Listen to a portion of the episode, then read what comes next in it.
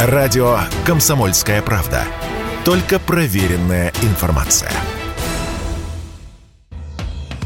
«Комсомольская правда» и компания «Супротек» представляют. Программа «Мой автомобиль».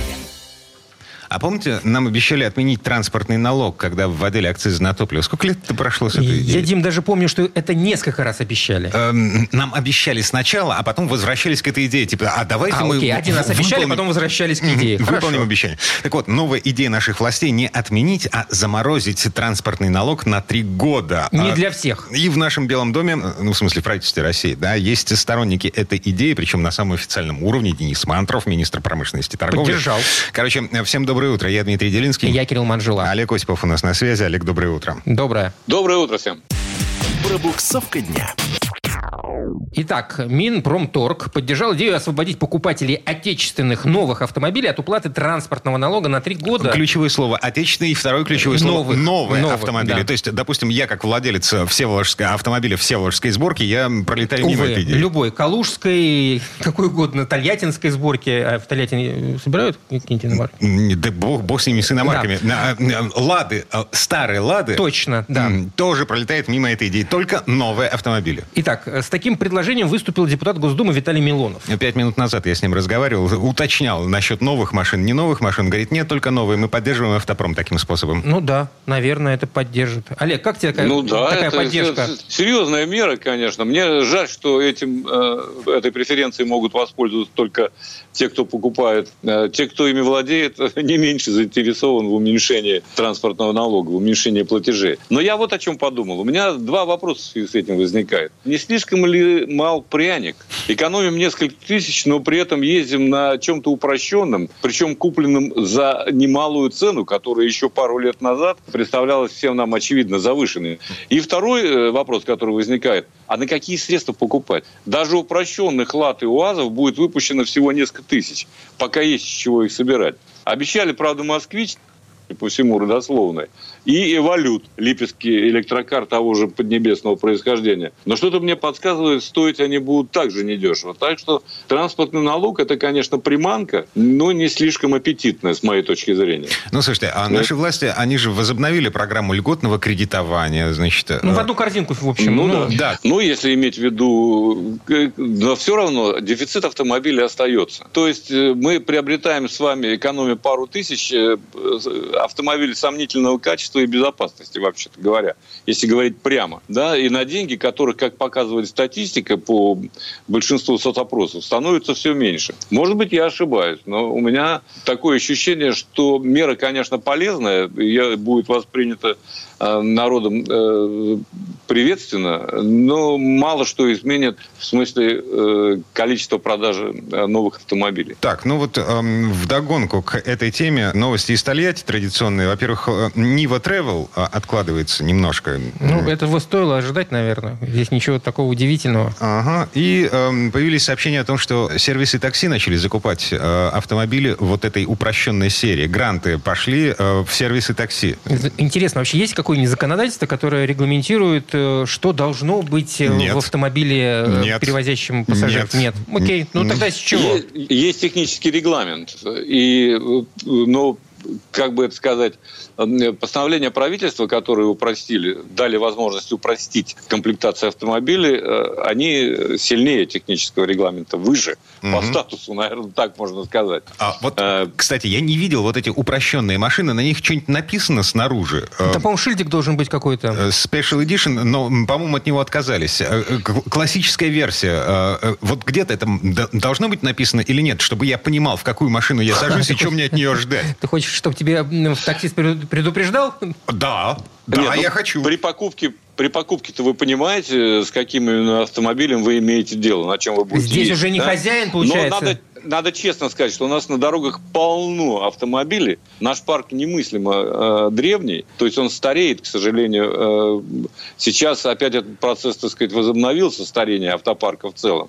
Поэтому на дорогах много автомобилей э, без АБС, подушек безопасности и многих других систем, которые э, приняты в современном э, автомобилестроении. Олег, ну Поэтому справед- тут э, справедливость- особо- справедливости ради надо сказать, что в такси работали автомобили, ну, не такие старые. Где не было АБС. Такси, да. Но как они ездят, таксисты, мы с вами прекрасно понимаем. Кстати сказать. Но а наличие АБС и подушек безопасности, оно, наверное, все-таки нивелировало в, в, чем в какой-то, в какой-то степени. степени. Да, а вот. а сейчас, вот. ну нет. Это правда. Эм, тут еще статистика подъехала, любопытная. Значит, в 35 регионах России за полгода выросло число погибших в дорожных авариях. Статистика официальная госавтоинспекции. Я тут смотрю конкретные цифры. Да, 53 Это... 500 аварий с пострадавшими, э, минус 7,2% к прошлому году.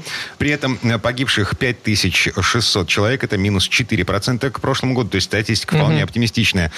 Но при этом в 35 пяти регионах выросло число погибших на дорогах. В других регионах снизилось, причем снизилось настолько, что... Э, Позволило статистику немножко улучшить. Да, э, но тем не менее лидирует в рейтинге аварийности, смертельной аварийности Севастополь, двукратный прирост числа погибших.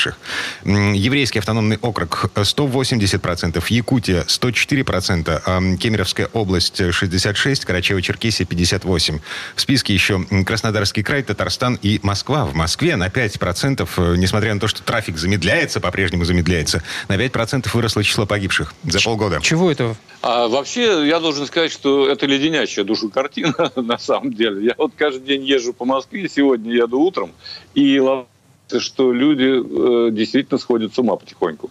По разным причинам. Я понимаю, что непростая экономическая ситуация у многих, многие теряют работу и так далее. И это а, очень даже отражается на э, вот этой самой печальной статистике. Это не только мой вывод, но и вывод Института безопасности дорожного движения известного. Там есть э, человек также достаточно известный Блинкин, который, э, собственно, об этом и говорит. А кроме всего прочего, вот то, что мы сейчас выводим на дороге новые машины без АБС, в частности, да, это тоже не лучшим образом э, отразится на статистике ДТП. Ключевое слово от, «отразиться», сомнения. потому что э, сейчас мы обсуждаем то, что уже произошло. То есть отсюда делаем вывод, что будет то, что ухудшаться. уже произошло, но то, что произошло, это все-таки вызвано э, вот как раз э, э, ситуацией, так сказать, да, э, напряжением, э, которое ощущается буквально в воздухе. Кстати сказать, самое удивительное, не знаю почему, но Санкт-Петербург на отличном счету.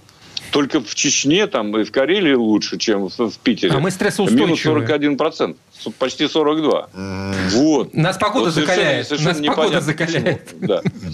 Ну а то, что в Краснодарском крае, там в Севастополе, я понимаю, это связано еще и с тем, что э, много приезжих, так сказать, люди едут отдыхать э, на море, естественно. И поэтому там э, увеличился трафик. И он не, непростой, скажем так. В Москве плюс 5% это, э, что бы там ни говорило ЦОДД, но в значительной степени из-за того, как организовано дорожное движение в столице. Мне кажется, что совершенно негодным образом. Я уже об этом говорил не раз и не устаю говорить. Очень сложно соблюдать правила, разметку дорожную, достаточно глупую, непродуманную в ряде мест, ну и так далее. Поэтому здесь как раз причины понятны есть СОДД, нет порядка на дорогах. Я бы так это сказал. Есть еще одно мнение альтернативное. А, значит, э, в разы есть, выросло число э, людей на велосипедах, на велопрокате, на каршеринге выросло в разы число угу. людей. И вот это все, все эти люди, э, которые садятся за руль, и неважно, это двухколесные, педальные или э, Дим, подожди, 140 лошадиных сил. я перебью. В еврейском автономном округе, в Ямало-Ненецком, или где-то там в я, Якутии... Я, я про Москву. А, ну хорошо, ну, ну так Москва Москва она в, в этом списке не на первом месте. Ну, плюс 5%. А почему-то в, в Москве из-за этого, а там не из-за этого, ну, может быть. Ну, разные причины, на самом деле. Э, но статистика, согласимся, печальная. То есть она требует конечно, более сосредоточенного, более внимательного э, управления, что ли, ситуации, которые на дорогах э, возникает, управление автомобилем.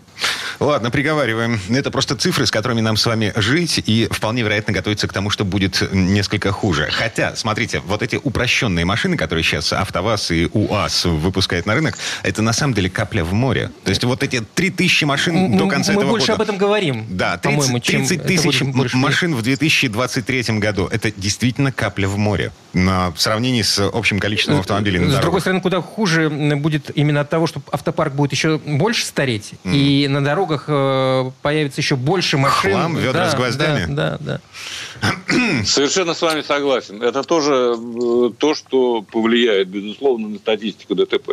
Поэтому только внимательность и ни, ни, ни на секунду не отвлекаться от управления. Вот что нам может помочь в этой ситуации. Призываю всех еще раз. Ну и следить за своими машинами в меру силы возможностей. Вот. У меня тут подошел срок очередной замены масла. Фильтры а, фильтры воздушный, топ... о, господи, нет, топливного нет у меня, воздушный, масляный и эм, салонный, угу. 4000 рублей за три фильтра. Мам, ну как бы... А что ну, делать? Слушайте, э, я бы сказал так, лучше заплатить. А что, ну, что, что, что, что, сделал? что Дима и сделал, да, видимо. Вот, да, тут другого выхода нет просто-напросто. За автомобилем необходимо следить.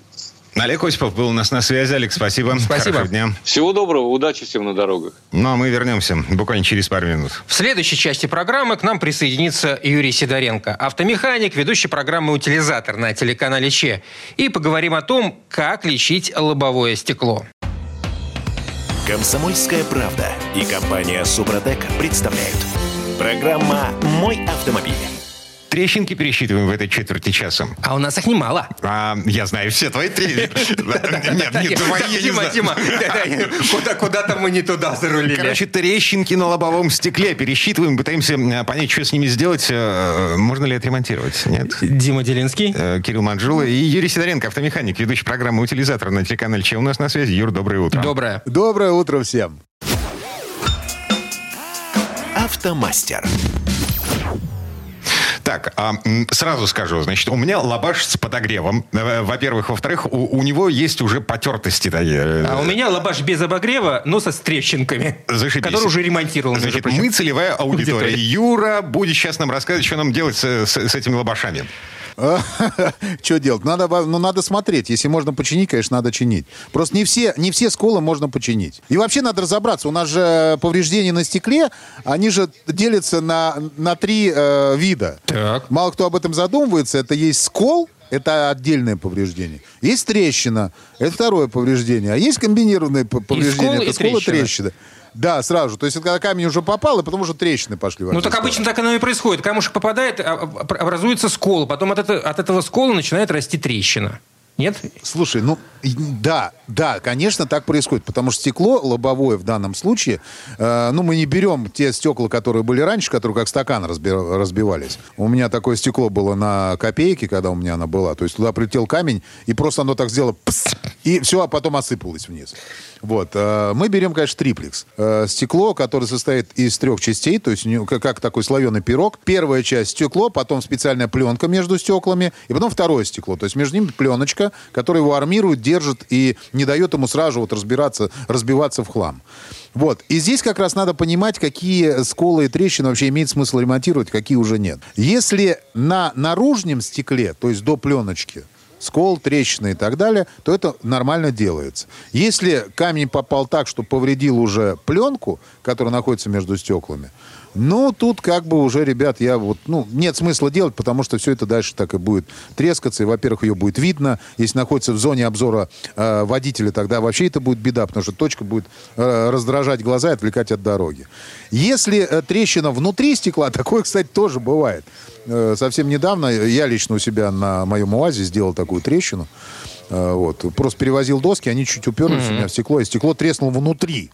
Вот. Ну, такие трещины, как правило, делать бесполезно, потому что они большие. Это не сколы, это именно трещины. И их надо менять целиком. Э, вот. Очень часто трещины, знаешь, какие идут? Вот э, я называю синдром печки. Когда зимой, э, ну, как бы люди, прогревая машину, включают сразу же печку на полную, а на стекле лежит снег или лед. И получается такая трещина от одной стойки лобового стекла ну, до другой. Она невозможна, эта трещина, если не было скола. Ну, то есть какая-то должна а... быть э, точка отсчета для этого? Или стекло просто так? Перепад температуры. Перепад температуры. Все. Ну, это, наверное, То есть прям дует горячий воздух. Это все-таки редкость, дует горячий воздух. Нет, это не редкость, это очень часто случается. И я почему всем рекомендую, что зимой не надо включать, например, сразу же печку. Нужно сначала чистить со стекла, потом прогреть за весь салон, а потом уже включить печку, чтобы стекло нагрелось. А так, получается, горячий воздух идет где-то на сантиметров 10 от низа стекла, а вверх холодный. Вот на этом перепаде происходит трещина. Ну, а как же тогда живут ну, стекла с э, подогревом, вот как у Димы, например? Да, Подожди, там, же- а там- там там нет другая история. тогда. Да, но само медленно прогревается изнутри. Ладно, не суть. Конечно. А, Так, давайте не углубляться в теорию, да, займемся практикой. Вот. Значит, а, у Кирилла есть трещина, старая трещина. Да, у, меня, у, меня, у меня есть скол, да, от которого пошла трещина. И она начинает расти. Собственно, стекло... Я, я даже чувствую, когда попадаешь там на какую-то кочку или едешь по неровной дороге, как вот это э, такой легкий треск. Ну, машину просто перекручивает немного, и трещина начинает расти. Ну, это совершенно правильно. Это по, фи- по физическим э, параметрам стекла так и происходит. Слушай, ну надо сразу же делать, ехать. Вопрос самому это делать или ехать на фирму, это, ну, как бы ситуация такая. То есть на выбор человека. Есть, е- е- а насколько это просто сделать самому? Э, Самому э, это делать непросто. То есть, как в роликах показывают в интернете, это все у них там быстренько и хорошо. Потом по- люди покупают какие-то очень сомнительные средства, ну, заказывают на всяких там интернет-ресурсах, сомнительные средства, которые стоят там, грубо говоря, тысячу рублей. Вот. И думаю, что сейчас они классно отремонтируют стекло. Ничего не отремонтируется. Просто это кончится тем, что вы деньги выкинете за это средство, потратите время, не, э, время и потом поменяете лобовое стекло. Это такое бывает. Вот. Для того, чтобы сделать нормальное стекло, смотрите, я вам сейчас просто, просто перечислю, что должно быть. Вот, смотрите, ну, обезжириватель, безворсовые са- салфетки, скрайбер должен быть специальный. Это такая ручка с, с острым карбидным или стальным наконечничком, чтобы можно было выковыривать из мелких, э, то есть мелкие осколочки и грязь из повреждения. Вот. Можно, конечно, иглой и булавкой пользоваться, но, честно говоря, оно не работает, я уже пробовал. Ничего там не выковыривается, потом средство это э, нормально не ложится. Дрель, вот, со специальным сверлышком, которым можно засверлиться. Это вот там твердосплавные такие карбидные сверла, которые работают по, по стеклу. Они там шарообразные, конусные бывают, но в общем разные. Зеркало специальное, которое закрепляется со стороны салона. С его помощью удобно контролировать процесс ремонта, то есть ты видишь, как у тебя все происходит. Фонарик, игла с тупым концом, инжектор — это специальное приспособление, через которое полимер впрыскивается в повреждение. Мост — это конструкция, на которой крепится. Вот, полимер хороший должен быть который э, под э, ультрафиолетом п- поли- полимеризуется. Ага, еще и ультрафиолет. непроницаемая. Да, там ультрафиолетовая лампа специальная, Юр, я не, лезвие, не хочу которое это делать это- сам, честно тебе скажу. Послушал сейчас Вот, всё это я вам просто Не рассказываю. хочу. Ребят, вот Спасибо. тогда сделается ремонт нормально. Можно, Вот. А мо- если- можно скотчем обойтись. Э, Дима, ты сейчас совершенно вот правильно сказал. Вообще, ты знаешь, вот скотчем можно обойтись, и это надо делать сразу, как только поймали скотч. Ой, скотч. Э, э. Скотчем можно обойтись, да, и скотчем можно обойтись, и это надо делать сразу, как только вы поймали скол. Скол прилетел, нужно сразу же его остановить. Нужно остановить, чтобы трещина никуда не расходилась. То есть, если это скол, то вы сразу его заклеите скотчем и старайтесь аккуратненько ехать до места, где вы будете делать. То есть надо выбирать дорогу поровнее, вот, скорость снижать, чтобы машину не трясло, чтобы трещины не разбегались. Вот. Э, Некоторые рекомендуют сразу же засверлить э, трещину, чтобы она дальше не шла. Ну, мы же всегда возим с собой вот дрель, правильно? Ну, конечно, да, Вот, да. аккумуляторную. Вот, и специальные сверла мы с собой возим, да. Ну, как бы, это очевидная вещь. Вот. Ребят, если пой- поймали скол, э, не пытайтесь там кто-то... Я видел видео, где человек взял гвоздик и аккуратненько молоточком э, вот чуть-чуть подальше трещины сделал такой, ну, как бы насечечку, чтобы трещина дальше не шла. Она как бы доходит до, до этого скольчика, который ты делаешь, и дальше не идет. Ребят, не делайте так. Потому что это надо либо уметь это делать, или постоянно это делать. Ну, у меня не получается, хотя я это уже делал не раз. Вот. А если вы будете делать, просто трещину сделайте большой сразу же, или там стекло вообще пробьете. Э, Так что вот так вот. И вперед приезжайте э, в место, где ремонтируют стекла, в хорошую фирму, тоже себя зарекомендовавшую. Не надо ехать абы куда. Э, И спрашивайте, сколько это будет стоить.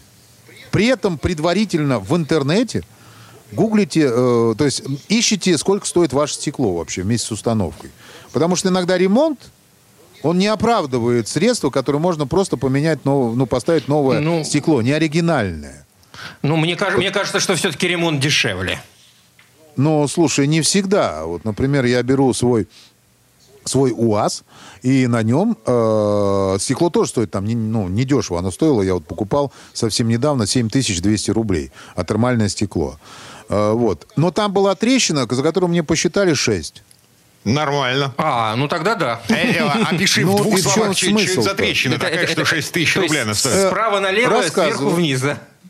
Нет, нет, это у меня прилетел прям четко под дворник камень.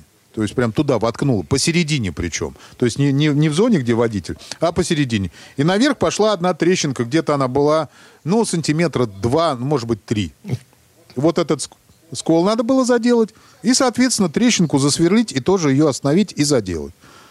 То есть там, там целая штука, там надо ее просвер... ну, сделать такую канавку, вот ее почистить, туда залить тоже полимер, засверлить, чтобы она дальше не шла. Ну, там э, свой, своя история, это, это можно долго рассказывать, лучше показать, Слушай, как говорится. да, Юр, ам, полторы минуты до конца этой четверти часа. У меня один ключевой вопрос. Окей, значит, ам, мы нашли сервис, ам, нам там пообещали за вменяемые деньги заделать эту самую трещину. А результат, м, ну, как бы шрамы на стекле останутся? То есть, э, если эта трещина проходит через мое поле зрения, водительское поле зрения, я... чё? Будет, будет мешать э- этому самому зрению? Вот это очень важный вопрос. Как правило, в любом сервисе, когда вы приезжаете, они спрашивают первый, вот первый вопрос, который есть, давно ли по- появи- появился скол? Если скол появился давно, то, как правило, в любом случае останется какой-то след. И э, сразу же предупреждают, что след может остаться. Если скол вы получили прям вот, ну вот, прям вот-вот и приехали, грубо говоря, через два дня уже ремонтировать стекло, то вот я лично заделывал стекла на машине клиентов. Могу вам сказать, уходит, вот скол уходит фактически вообще не видно. То есть, если он свеженький. Вот. Да, говорят, что в районе ну, глаз водителя лучше не делать, но иногда, знаете, когда сте- стекло лобовое стоит почти там 50 тысяч рублей, ну, как бы лучше сделать, конечно. Вот. э, И потом, ну, по- по- понять, будет ли все нормально или нет. Мгм. Так, и последнее. Эм, У меня потертость в левом углу эм, от дворника. Э, Лабаш с подогревом. Э, Менять не собираюсь. Мне что-то грозит? Отшлифануть ведь можно. Не, тебе ничего не грозит, просто надо заехать, и тебе его отшлифуют. Отполируют, вернее, не отшлифуют, а от- отшлифуют, потом отполируют. Это нормально работает, Дим. И ну и поменяй, конечно, щетки стеклоочистителя, и все будет нормально. Мгм. Спасибо большое. Э, Юрий Сидоренко, автомеханик, ведущий программы «Утилизатор» на телеканале Че был у нас на связи. Юр, э, хорошего дня. Хорошего дня, спасибо. Большое спасибо, всем удачи. Ну, а мы вернемся буквально через пару минут. В следующей четверти часа у нас Федор Буцко. Поговорим об автопилоте Теслы, который признан обманом потребителя, а еще о самоделкине, который разогнал самокат до 120 км в час. Комсомольская правда и компания Супротек представляют. Программа «Мой автомобиль». А вот представьте себе, едете вы, допустим, по трассе М11, там, допустим, Твоя или по- любимая. под Скаду, да, вот, или по М4 Дон, э, ну, короче говоря, там, где разрешено ехать со скоростью 130 км в час. Так. А вас обгоняет э, чувак на электроскутере, электросамокате. И так, и, знаешь, и, и уши так развиваются от ветра. Короче, мы вернулись. Это Кирилл Манжула Это Дим Делинский. и Федор Буцко у нас на связи. Федь, доброе утро. Доброе. Доброе утро. Дорожные истории. Ну, мы не зря начали вот с этой апокалиптической картины. По-моему, мультипликационная абсолютно картинка. Абсолютно реальная картина. А, Значит, в Швейцарии, по-моему, э, задержан чувак, который на электроскутере разогнался до 120 км в час. Подожди, электроскутер это вот такая вот маленькая табуретка, совсем маленькая. На, не- правильно? на- на нее можно садиться. Да, это самокат с электромотором. И действительно, в Швейцарии поймали человека, который, ну, на момент поимки, он, собственно, не выдавал максимальную скорость. Он э, привлек внимание полицейских тем, что у него не хватало световых приборов. Они его остановили, смотрят, а м, видят, что там все так нештатно у него. Значит, начали смотреть, крутить, проверять и выяснили, что парень э, свой электроскутер очень хорошо модифицировал. Э, разрешенная максимальная мощность для таких вот устройств, э, для таких транспортных средств в Швейцарии, как и в Германии, как вообще в Европе, это 500 ватт. Ездить на них можно со скоростью 20 километров в час. А этот, э, значит, самоделкин Кулибин швейцарский, он э, свой, значит, самокат раскачал до 4000 ватт, то есть в 8 раз превзошел максимальное разрешенную Ну, слава мощность, богу. То да? есть это, это, не штатная штуковина. Она Тюнинг. не поступит в свободную продажу. Э, Нет, нет, упаси боже, он, она он не, может не комп- поступит. Он но- тюнинговую компанию откроет, господа, вы Да, что? она поступит в несвободную продажу, потому что, ну, как бы это и раньше было такое, что э, ребята там в Европе, особенно там в Италии это было очень распространено,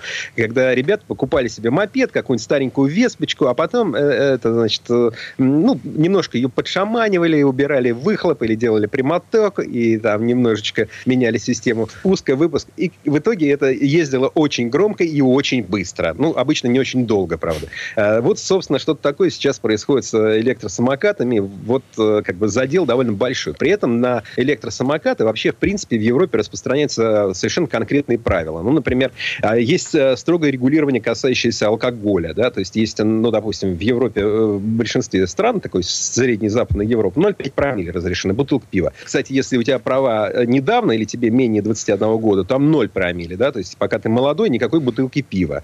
А, а соответственно, если ты постарше и подольше за рулем, то вот 0,05. Но если ты, например, на электросамокате у тебя 0,6, да, то это 500 евро, например, тебе стоит. И так далее. Ну, то есть, в принципе, есть жесткие правила для электросамокатов, но все равно люди пока это воспринимают как, ну, как игрушку. Ну, что ж там такое? Хотя вот в Европе за это можно лишиться прав. То есть ты, например, если едешь на электросамокате, нарушаешь правила, то тебя могут э, лишить прав автомобильных. То же самое и с велосипедом. Если ты выйдешь на дорогу общего пользования на велосипеде, будучи пьян, и тебя поймают, да, то ты можешь лишиться прав автомобильных, хотя ты к рулю вроде не прикасался к автомобильным. Но, тем не менее, да, Федя, а там вешают какие-то номерные знаки на самокаты? Ну, вот на велосипеды, например, в Голландии вешают. Ну, обязательных пока нет. Потом это от страны к стране зависит. Ну, вот в Швейцарии, например, знаки не вешают. Хотя много сейчас говорят о том, что за ними надо следить. Слишком много такого трафика на дорогах, слишком много нарушений, аварий, разного рода проблем. Но все-таки пока нет. Пока вот это двухколесное нечто ездит по дорогам без номерных знаков. Ну, что уж говорить, если такая прогрессивная страна, как Россия, два года не может разобраться с поправками в административный кодекс и правил дорожного движения, регулирующими а, средства индивидуальной мобильности, в том числе электросамокаты. Это потому, что у нас еще кулибины до самокатов не добрались. Чего? И 120 километров добрались? Ты видел, ты видел, на чем Зарусский ездит? Ну, не 100... Нет, я видел, конечно, но это не 120 километров в час. Ну, да. Ну, лиха беда ночевала. Так, а, насчет лихи беды. В той же прогрессивной просвещенной Европе уже начали судиться по поводу автопилотов. Тесла теперь Автопилотов должна... от Теслы, да. Тут вот есть такая заковыка, мы, мы о ней уже как-то вспоминали. Дело в том, что у Теслы функция вот такого условного автопилотирования, ну ведь по сути ассистентов, которые вам помогают за рулем, она просто, это фирменное название, автопилот. И люди часто воспринимают это буквально и ждут от него чудес. А чудеса руль. могут... Да, чудеса иногда в отдельно взятых местах, в отдельно взятых ситуациях случаются, но не всегда. И на самом деле эта система больше рассчитана на езду по загородным шоссе. Там, где она действительно разгружает водителя, неплохо ориентируется в потоке, иногда даже спасает от каких-то ДТП, которые водитель вот сам заранее не заметил, не увидел, там не среагировал, она может выручить. Э, в любом случае, эта система достаточно тугодумно, плохо, нестабильно работает в городах. И именно это стало причиной, почему владелец Теслы, э, внедорожника Тесла, Model X, кроссовер такой, она э, купила эту машину, была очень недовольна работой функции автопилот, подала в Мюнхенский суд, где живет, жалобу, и суд признал, что она права, и присудил, что Тесла должна ей вернуть практически полную стоимость автомобиля, 112 тысяч евро. Это обман а потребителя, а, это, это вот эта статья имеется в виду? Ну да, а как бы введение в заблуждение, да, совершенно верно. Э, хотя на самом деле вот с Model X там на самом деле много каких э, еще вопросов. Вот, скажем, машина достаточно интересно выглядит внешне, у нее передние двери распашные, а задние у нее открываются вверх. И когда они открываются вверх, все, что лежит на крыше, залетает внутрь машины. Ну, в наших, э, в наших широтах это, конечно, был бы снег, там, дождь, пылище там, и так сухие. далее. Да? Это удивительно, как они это... Ну, в Калифорнии, наверное, такой проблемы нет, они как-то об этом не подумали. Ну, ладно. В общем, в любом случае, прецедент... Но прогресс все-таки неостановимая штука. А тут еще одна новость. Ну, как новость? Много раз уже говорили, обращали внимание на то, что детали для автомобилей печатают на 3D-принтере. Это был один из пунктов э, программы типа импортозамещения. Мы какие-то вещи, которые невозможно привезти из-за границы, будем делать на 3D-принтерах. Ну, что, дома-то печатают на 3D-принтере, а э, машина не, не сложнее. Тут суперкар собрали на 3D-принтере. Ага. Причем еще с использованием искусственного интеллекта. То есть якобы искусственный интеллект помогал вообще всю эту а, значит, инженерную часть прорабатывать, а потом на 3D-принтере печатать. И действительно интересный проект. С ним такой новый Илон Маск. Такой, ну, вернее, человек, который мечтает и видит себя Илоном Маском. Его зовут Кевин Зингер или Дзингер, наверное, правильно произносится его фамилия. Американец. Он владелец компании, которая, собственно, делает вот эту 3D-печать, предлагает ее автомобильным концернам. Идет не очень. И он решил, видать, показать э, и сам сделать, сам сделаю машины. Делает гиперкары. Гипер это значит, что машина э, сверхмощная, да, то есть там а, у него есть несколько вариантов мощности, но примерно это там от тысячи там до полутора тысяч лошадиных сил, по сути. Интересный дизайн, ну такой, э, по сути, трековый автомобиль, очень спортивный, с закрытыми колесами, то есть не, не как Формула-1, все-таки колеса закрыты, но такой, по сути, трековая машина, но э, обладающая всеми опциями, необходимыми для того, чтобы получить допуск на дороге общего пользования.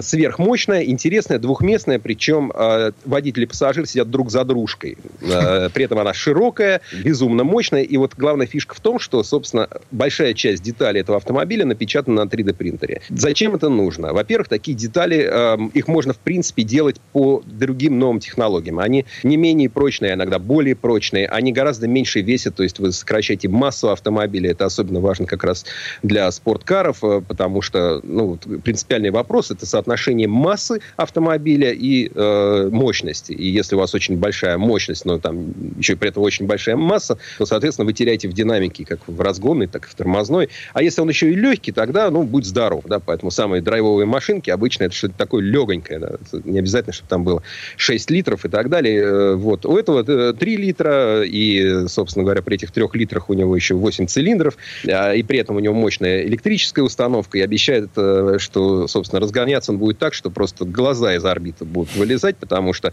а, менее двух секунд э, до сотни, да, но это, это просто oh. физически Раз, очень тяжело. Два. Знаете, я ездил, ну вот, ездил, с, не, даже не сам за рулем, ездил с профессиональным гонщиком по треку на машине, которая там за 2,7 разгоняется. И это очень тяжело, ну, просто физически, это очень-очень тяжело. А эта штука за 8,5 секунд разгоняется до 300 километров в час. 8,5 секунд. То есть э, даже вот самолетик, когда стартует, да, вот вас так в кресло вжимает, это вообще пустяки. Это, по сути, ощущение, наверное, должно быть как, примерно как в истребителе, да, который, ну, какой-нибудь палубной авиации, которая так и, и выстреливает. И разгоняться он должен до 450 километров в час. И там, ну, в общем, конечно, эти все показатели еще предстоит проверить. Конечно, это все пока под вопросом и так далее. Но, тем не менее, заявка мощная, интересная интересно, и посмотрим, вот получится ли у Зингера продвинуть свои 3D-технологии, потому что пока они используются ограниченно, скажем, печатаются на 3D-принтерах передние панели для Opel, а, или там кронштейны крыши для некоторых э, кабриолетов BMW. То есть, в принципе, это есть, но пока это такая игрушечка для богатых. А Федя, а почему предлагает... автопроизводители не, не торопятся переходить на эту технологию? А, дороговато. Дор- дорого, дорого, только из-за этого? Конечно. Угу. Ну да, да, это дорого. Нет, ну, в принципе, как бы делают, там, BMW как-то хвастался, что уже больше миллиона деталей напечатал на 3D-принтере. А Porsche, например, э, компания для всяких редких, для классических машин, которые там давно уже выпускались, уже давно не выпускаются, к ним нельзя на заводе сделать запасные детали. Да, но они ценят, Porsche вообще очень любит э, свою, свою старину, очень ценит там классику, и они э, стремятся эти машины восстанавливать, держать в идеальном состоянии, чтобы они не в музее стояли на постаменте, они ралли проводят, там дают даже, даже таким вот, как я иногда дают прокатиться на машине там 50-х, 60-х годов. И чтобы это, эти машины снабдить деталями, они используют э, достаточно широко 3D-печать. Да, вот, ну, вам нужно три экземпляра вот этого рычага подвески. Э, отливать его дорого, его дешевле напечатать можно. Они это делают, делают. Э, поэтому можно, можно, но дорого. И мы дождемся времени, когда это будет подешевле. Мы, каждый будет сам себе там печатать, я не знаю, там да, стол или запчасти для кофеварки, или там, может быть, э, зуб. Ну, ска скачал просто программку на компьютере, как все это должно выглядеть, деталька, я имею в виду, загрузил ее, и она... Угу. Купил еще порошочек специально для 3D ну, принтера. Слушай, и тормозной диск себе напечатал. Например. Ты представляешь? Ты представляешь, как круто? Ну да, сколько, сколько он у вас стоит? Да, да сам да, я себе напечатал. Да, ну, я, я, я дешевле дом. почем? Да ну нафиг. Так, все, время четверть час к концу подошло. Федор Буцко был у нас на сейфе. Федь, спасибо. Хорошего дня. Федь, спасибо. Всего вам доброго. Ну, а мы вернемся буквально через пару минут. В следующей части программы у нас журналист и летописец мирового автопрома Александр Пикуленко. Послушаем историю о том, как новый Land Rover Defender справляется с бездорожьем на Сахалине. Комсомольская правда и компания Супротек представляют. Программа «Мой автомобиль». Я Кирилл Манжула, и в этой четверти часа у нас несколько нетрадиционная история от Александра Пикуленко про Сахалин. По количеству внедорожников на душу населения Сахалинская область – один из регионов рекордсменов – Полноприводный вездеход здесь не роскошь, а средство передвижения. Ну, во-первых, местность такая. А во-вторых, там, куда ей тяжело добраться, очень красиво. Тест-драйв С тех пор, как выяснилось, что наша планета шар, а не диск, который поддерживают три кита, выражение «край Земли» приобрело исключительно переносной смысл. А вот дальневосточный край российской Земли, куда нас привел сахалинский этап недолгого путешествия из Владивостока, вполне реален. И это стоило увидеть. Сахалин, если смотреть на карту, напоминает профиль акулы, развернутой головой на север, а брюхом к западу. Недалеко от нижнего кончика островного хвоста вдоль побережья Татарского Керченского пролива тянутся странные, будто отформованные холмы, образующие к тому же замкнутый контур. Это валы крепости Сирануси. Кто и когда ее построил? Мнения расходятся. Как бы то ни было, средневековые государства Джорджений, предков манжуров, монголов и даже Вечный Китай притягивали к себе Сахалин лишь на время. И к началу XIX века населенный туземцами остров оказался бесхозным. А что же Япония? Там Сахалин называли Карафута. В России утверждали утвердилось сокращенное производное от маньчжурского Сахалян-Ангахата, что означает «остров у устья Черной реки». Как хорошо было сказано в одном старом фильме, людям нужны легенды. Те, кто занимаются производством автомобилей, тоже это знают и всеми силами стараются придумать нечто неподвластное времени, нечто способное вонзиться в толщу поколений и воздвигнуть обелиск своим создателям. Когда в 1947 году Морис Вилкс создавал первый Land Rover, он едва ли думал о легенде. А думал он о том, чему было положено думать в мире, еще не остывшем от пожара Второй мировой мировой. Армии и народу нужно было надежное универсальное транспортное средство. Средство было изготовлено и получило название Land Rover. Пройдя через цепочку перерождений и эволюций, в 1983 году автомобиль обрел ими собственное Defender, память об армейской службе. Но всему приходит конец. Приходит он и к Defender в его нынешнем понимании. Пассивная и активная безопасность, экология, 21 век, наконец. Все это заставило гордых бритов генерировать замену своей легенде. Они сделали это, но все-таки тайно вздыхают. Теперь нам долго придется доказывать всему миру, что настоящий внедорожник может быть не только равным. Далекий во всех отношениях Сахалин – остров загадочный. То, зачем при выезде с паркинга в аэропорту автоматы для оплаты установлены с обеих сторон, положим понятно. Но кто и зачем менее чем в сотни километров от Японии приобретает не только расходные изделия Ульяновского автозавода, но и вазовскую классику уму непостижимо. А ученые до сих пор не нашли внятного ответа на вопрос, с чего вдруг лопух, борщевик или какая-нибудь медвежья дудка вымахивают на юге острова без малого малого до размеров наших деревьев. Мы же долго бились над загадкой посинения покрышек наших дефендеров, пока не обнаружили, что такой цвет имеет глина под верхним, вполне привычным на глаз слоем. А еще сразил на повал огромный рекламный щит дома из архангельской сосны. Экономика Дальневосточного острова достигла таких высот, что транспортировка действительно высококачественной древесины более чем за 10 тысяч километров с русского севера не сказка, а быль. По пути на озеро Бус Шоссе, где много диких устриц, нам довелось взглянуть на первый в России один из крупнейших в мире завод по производству сжиженного природного газа. Сверкающие чистотой, обнесенное аккуратной оградой предприятие смотрится инопланетной колонией в окружении японских и советских дотов береговой обороны и рядом с покосившимися бетонными заборами прочих хозяйствующих субъектов.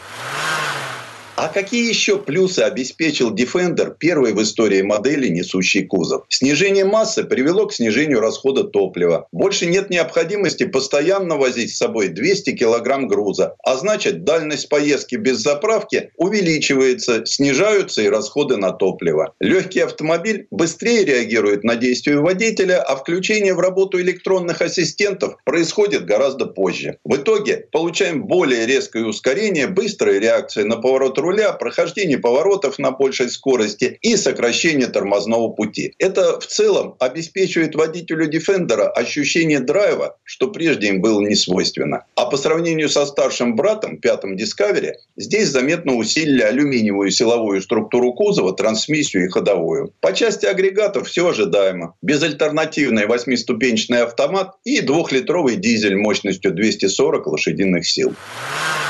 На побережье Сахалина взгляд часто натыкается на черепки посуды с изображением хризантем, цветков сакуры и осколки бутылок темного стекла, где пятиконечные звезды соседствуют с иероглифами. Если бы только они. Бесконечные песчаные пляжи, парящие от перепада температур по утру и на закате тоже. Если это и не зыбучие пески, то что-то очень близкое к ним. А если сверху еще и желе из выброшенной на берег морской капусты, о, такой бутерброд для настоящих оффроудных гурманов. На юге острова таких участков достаточно, но в окрестностях Южно-Сахалинска есть и просто отменные по российским меркам асфальтовые трассы. На бездорожье Defender едет очень лихо, и ухабы проходят неожиданно мягко. Когда попадаешь в глубокие ямы, ожидаешь сильных ударов и подпрыгиваний. Но ничего особо ужасного не происходило. Нас только прилично потряхивало. В этом ему здорово помогала двухрычажная передняя подвеска и многорычажная рычажные задние. Так что Land Rover Defender очень мягко несется и по дороге, и по бездорожным просторам. На любом покрытии можно спокойно держать приличные километры в час, при этом остается ощущение, что едешь на большом седане, а не на пятиметровом внедорожнике.